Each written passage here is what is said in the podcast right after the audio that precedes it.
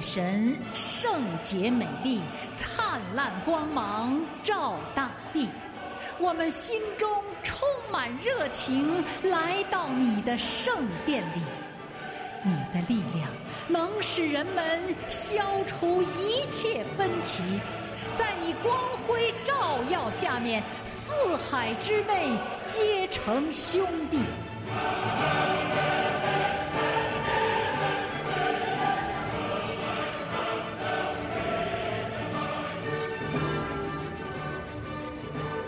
自由亚洲电台，各位听众朋友，您刚才听到的是贝多芬第九交响乐终曲大合唱《欢乐颂》的片段。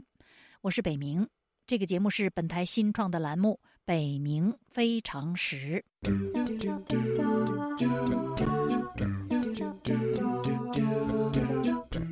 听众朋友，耶稣的圣诞日刚过，万象更新的新年已经到来。接下来就是中国的传统节日春节元宵节，在这一连串的新的日子里，首次播出的《北冥非常史》栏目要为您介绍解析您刚才所听到的《欢乐颂》，并以此向此刻收听这个音频的朋友们问候一声：新年好，新的欢乐与悲伤好。各位听众，迟至一九五九年。贝多芬的第九交响曲才在大陆首演，《欢乐颂》由此走进了中国。不过，由于意识形态的禁锢和文化观念的差异，《欢乐颂》在国际间的影响，《欢乐颂》歌词产生的政治背景，这首乐曲深在的含义及其精神价值，一直没有随着这个乐曲的演出正式的进入大陆。前不久，中共中央下令禁止国人过基督教的圣诞节。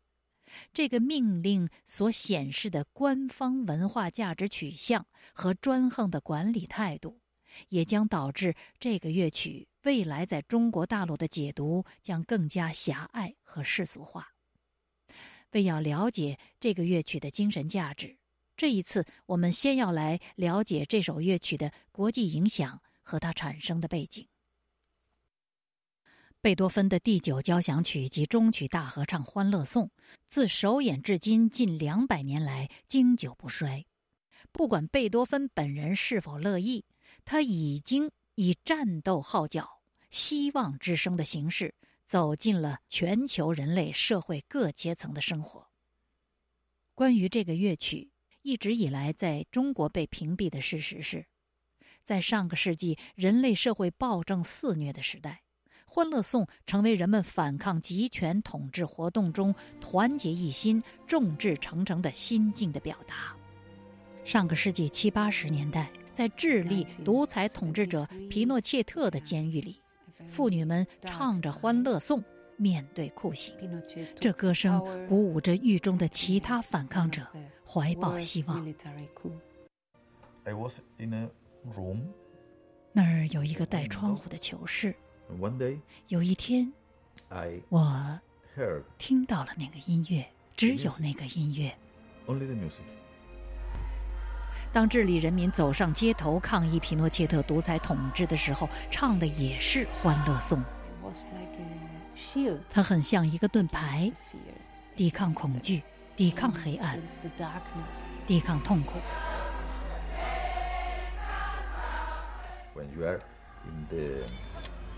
Deepest, darkest hole。当你陷入深深的黑暗和无望中，那个就是希望。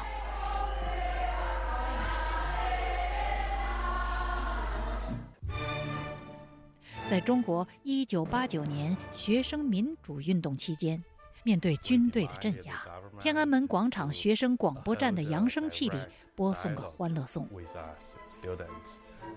这是一九八九年天安门民主运动学生领袖封从德接受西方记者采访。他说：“我设置了第一个广播电台，我把贝多芬第九放进卡带，覆盖住中国政府的音响系统。那是一个真正的转变，他给我们希望，让我们团结，所有人都成为兄弟。”我们获得了我们作为人的尊严。对我来说，那是那场运动的希望所在。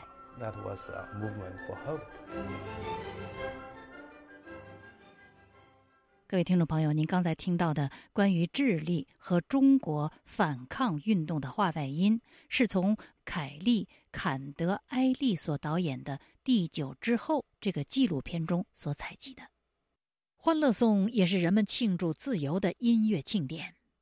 柏林墙倒塌之后，欢乐颂在重逢的东西柏林先后起奏，成为自由统一的德国心脏重新跳动的起搏器。关于这一点，我稍后还会向您做详细的介绍。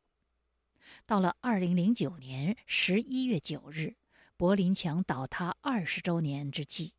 德国莱比锡火车站那个柏林墙倒塌的历史重地，突然响起了《欢乐颂》的乐曲和歌声，熙来攘往的旅行人流停下了脚步，人群惊喜不已。那是唱诗班无国界的乐团的杰作。这次演奏让《欢乐颂》走出了音乐厅，走进了各种公共场所，走到了普通人中间。在柏林墙倒塌二十五周年纪念日，香港节日乐团在香港商场的即兴演出，尤其在西班牙萨巴德尔那次街头快闪的《欢乐颂》，通过网络迅速地传遍全世界，至今跟帖不断。这个现象可以证明，《欢乐颂》已经定格成为全球人类对自由与解放的赞歌。《欢乐颂》不仅是人类反抗奴役的号角和对自由的赞歌，也是人类抵抗自然灾难的战鼓、攻克困境的标识。二零一一年三月，日本发生九级大地震和大海啸，近两万人失踪。几个月之后的十二月，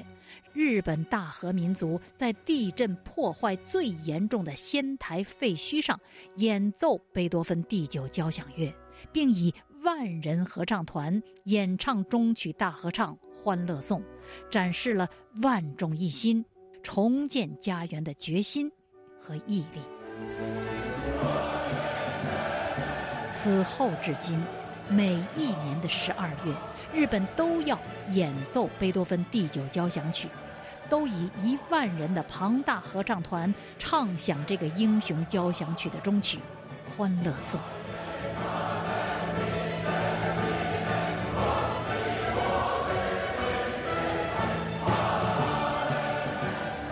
《欢乐颂》不仅是苦难人民的力量，它甚至超越政治，成为一切人类的赞歌。据说，在一九三八年和一九四一年，《欢乐颂》两次成为德国人敬献给希特勒的祝寿歌曲；而在一九四零年代，这是纳粹治下的德国人所听到的最多的歌曲。二战结束后，一九五六年墨尔本奥运会上，人们听见《欢乐颂》成为自由西德和专制东德组成的联合代表队的。共同标识。自由世界的政客也利用备酒欢乐颂烘托其政治喜悦。现任的法国总统马克龙，二零一七年竞选获胜，当他在卢浮宫发表其胜选演讲之后，播放了一部片子。这部片子就是刚才我提到的我采集画外音的那个纪录片《第九之后》。主题就是描述贝多芬第九交响乐及《欢乐颂》的世界性的影响。贝九是如此的风靡世界，深受欢迎，以至于2003年，联合国教科文组织在柏林音乐大会堂举行了一场贝九音乐会，并藉此把这首乐曲正式列入了世界人类文化遗产名单。这是有史以来第一次单一的音乐作品被奉为世界人类文化遗产。接着，拥有二十八个会员国、二十四种官方语言的欧盟，紧随着联合国之后，在二零零四年把第九交响乐终曲大合唱《欢乐颂》正式定为自己的盟歌，并将之写入了欧盟宪法。好，接下来我要为您介绍《欢乐颂》歌词的诞生。一七八二年的一月，德国斯图加特某军团一位负有治病救命责任的军医擅自离岗，在寒冷冰雪中步行一百零八公里，为的是赶到另一个城市曼海姆。去观看自己编剧的戏剧首次上演。这位军医事后遭到逮捕，被判处十四天监禁，并被严令禁止此后发表任何作品。遭到军法处置的这位军医决意摆脱所有的奴役和压迫，在一个漆黑的夜晚，他正式。逃离了斯图加特军营，开始了一种古往今来叫做流亡的生活。各位朋友，您一定很难想象，这个发生在苦寒之夜出走避难的个人故事，与光芒璀璨中壮丽霄嚷的全人类的欢乐能扯上什么关系？可是北明要告诉您，确有关系。这位军医不是别人。乃是后来德国著名的诗人、哲学家、剧作家、启蒙文学的代表人物，德国文学史上仅次于歌德的伟大作家席勒。脍炙人口，让贝多芬一读之下耿耿于怀的《欢乐颂》，正是席勒的作品，是他在这一次逃亡中所写的一首长诗。漂泊不定的逃亡生活，对自幼就体弱多病的席勒异常艰难，加上他身无分文，负债累累，精神困顿，他几乎不能自拔。正在前无去路的时候，一七八四年的六月，席勒接到了一封来自莱比锡的集体匿名信。此信高度评价席勒在艺术自我堕落为金钱、权力和肉欲的奴隶的时代，他如伟大的人类站出来，展示了依然存在的人性。此信充满真实情感，同时具有艺术鉴赏的真知灼见，非同慕名而来的镀金者。此信匿名者四人。两位是当地著名雕刻家的女儿，另两位是职业律师库尔纳尔及其亲密的友人。事实上，库尔纳尔及其宅邸是莱比锡的文化艺术重镇，他开办并主持了一个文学与音乐沙龙，经常举办各类艺术活动，阅读戏剧和散文，演奏室内乐，并举办各类艺术讲座。这个沙龙高朋满座，文艺理论哲学家、狂飙运动的指导者赫尔德，德国大文豪歌德，语言学家、哲学家、外交家、教育改革家威廉·冯·洪堡等等，以及诸多的音乐家、作曲家如莫扎特、韦伯等等，都是这个沙龙的嘉宾。库尔纳尔还经常与歌德通信。讨论文学艺术，歌德在回忆中说：“库尔纳尔及其友人是他的亲密朋友，并以天才的艺术家称颂他们中的成员。”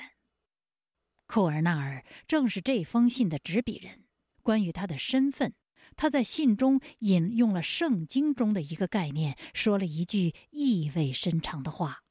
我也属于地上的盐。”他说：“以后有机会将告诉席勒他是谁。”各位听众朋友，翻阅英文史料，我这才发现，席勒所遇见的，并非是在简体字的汉语世界所描述的他的崇拜者和陌生的年轻人，而是他的文学、思想、艺术、哲学、价值方面的真正的知音。而站在他背后的是一大群德国当时社会的文化精英。麻烦在于，困境中的席勒并不了解这些情况，又因为漂泊中行程不定，过了将近半年，他才回信。幸运的是，他长久的沉默并未阻止来自远方知音的友谊。最终的结果是，他于1875年的9月迁居莱比锡，并追随他的友人迁居德累斯顿。他在那里一住就是两年。他接受了库尔纳尔及其友人对他生活上无微不至的照顾，文学艺术上深刻精确的理解，以及精神上的默契与认同。他成了那个著名的文化沙龙中四个核心成员的第五名。他后来的一些戏剧也是在那个高朋满座、艺术精英荟萃的温暖的沙龙里首次上演的。由于席勒从此不再有衣食之忧，不再漂泊流浪，不再孤独无助，喜悦与欢乐如甘露注满他身心的荒漠。也就是在那段心灵的春天，他挥笔写下了《欢乐颂》。这是一首长诗，这首诗的中译本有一千多字。节目时间有限，我在这里不能为您朗读和介绍席勒《欢乐颂》的全诗，但是读过此诗的人都能感到，那些诗句打开了汹涌波涛的闸门。欢乐情绪从字里行间奔腾而出，倾泻万里，歌颂人间知己，赞美万物其一，膜拜欢乐的神力，感恩善良之源，激发苦难中人的尊严，号召亿万生民彼此拥抱，不分种族，团结成为兄弟。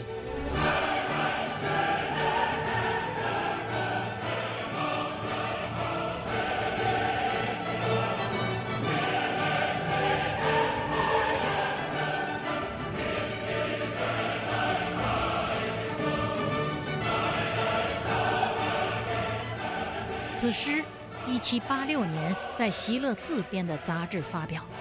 席勒后来对此诗还做过几次修改，足见席勒对这首诗的重视。关于此诗的主旨，一直以来史学界和文学界有一种推测，这个推测就是席勒在这首诗中打了一个擦边球，或者玩了一次文字游戏。他本来的意思是要歌颂自由，而不仅是简单的欢乐。舆论认为，在专制制度下，比起只能存在于自由意识中的无所不包的兄弟情谊，宣称人人都是快乐的兄弟更容易些。而当涉及专制统治时，自由这个危险的词语总是倾向于被排除。诚然。在穷困潦倒的时候，不期然得到陌生人的支持和帮助，席勒不可能不感念友谊，并感到无比的欢心。但是，考虑到席勒的流亡以及他流亡的原因，那就是被公爵监禁、被禁止发表作品，也考虑到举世公认的席勒的自由哲学理念，他极有可能。不仅把个人的友谊扩展为天下一家的价值，就像我们现在所听到的《欢乐颂》那样，并且也有可能把困境中得救的简单的欢乐升华为对自由的赞美和拥抱自由的欢乐。也许是出于流亡现实的考虑，他没有这样做。德国音乐评论家克劳茨·盖特尔为此评论说：“席勒当时承诺。”通过欢乐，以诗意绕道而行。席勒在这首诗中与他向往的自由价值失之交臂。另一个也许可以引为佐证的是，他自己对这首诗作评价之低，出人意料。他认为此诗脱离现实，此诗的价值既非世界性的，也不是诗歌本身的。而只对于他和激发他写此诗的友人，就是库尔纳尔和他的三位朋友个人有意义。在一八零零年，他写给库尔纳尔的私人信件中，他为此诗一锤定音，彻底否定。他说：“这是他平生的失败之作。”虽然如此，诗一出版，感动德国，影响持续不断。他的亲密友人库尔纳尔当即将之纳入了音乐。接下来，自1792年到2009年两个世纪以来，据此诗写成音乐的作品先后有十二个之多，其中包括舒伯特先后为此创作的三阙歌曲音乐和柴可夫斯基为管弦乐队和合唱团独唱所写的音乐。不过，所有这些作品的影响都有限，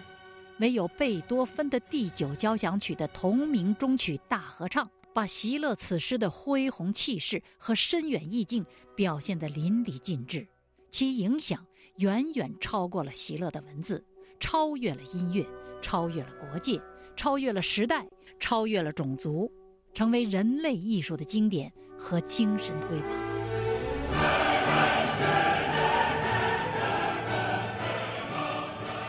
这里是自由亚洲电台中文部北冥非常时，